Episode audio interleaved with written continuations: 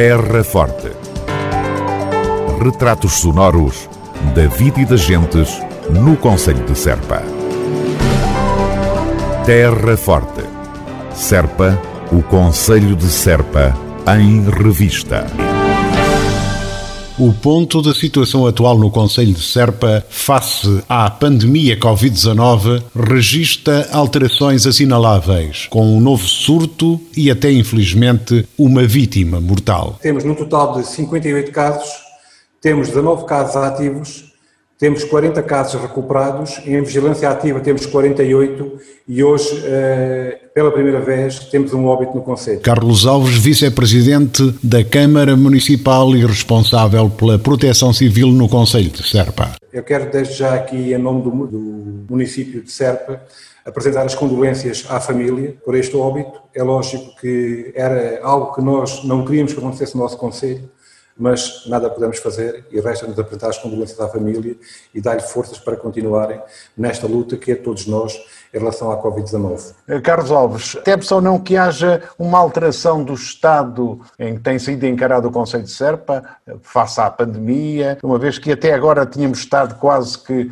à margem das situações de maior risco que, que fomos vendo, fomos sabendo eh, em todo Sim, o país? Sim, é lógico, tememos que, que de um momento para o outro a situação possa piorar e, e, e vai piorar, porque eu fui informado uh, pela Autoridade Local de Saúde que temos mais um surto no Conselho de Serpa, de 16 pessoas, migrantes que estão sediadas uh, numa localidade, num monte aqui, já foram testados, uh, deram positivo. Neste momento a situação está devidamente controlada, como sempre, como temos feito, sempre com a autoridade local de saúde, as pessoas já têm isolamento e esperemos que a situação não se alastre é, é esse o nosso, o nosso medo, que, que a situação possa alastrar-se.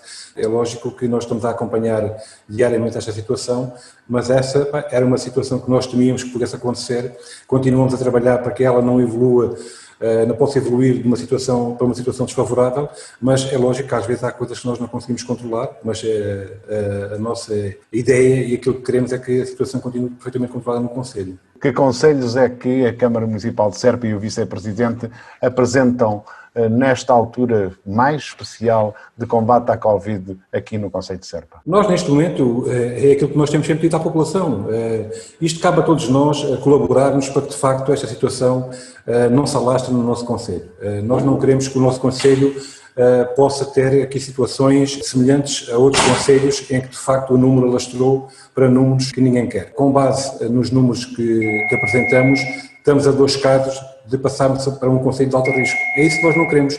Queremos que a população colabore connosco, que cumpra as regras que nós diariamente uh, comunicamos e que estão uh, estipuladas pela Direção-Geral de Saúde, o distanciamento, o uso da máscara, a desinfecção das mãos, uh, tudo isso, não, não fazer eventos com mais que as pessoas que são permitidas, Pronto, e achamos que só dessa forma é que nós poderemos ter a situação controlada.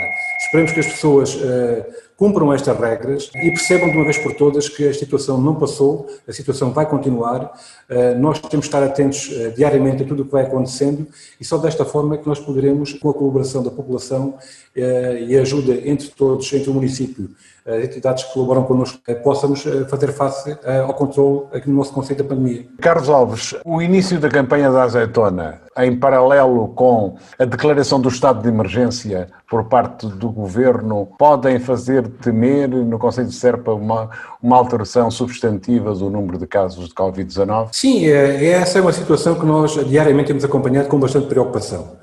Sabemos que as pessoas que estão no nosso Conselho a trabalhar, nomeadamente na apanhada da azeitona, eh, muitas das vezes eh, não, não têm as condições necessárias para poderem desempenhar essas funções, nomeadamente em termos eh, habitacionais.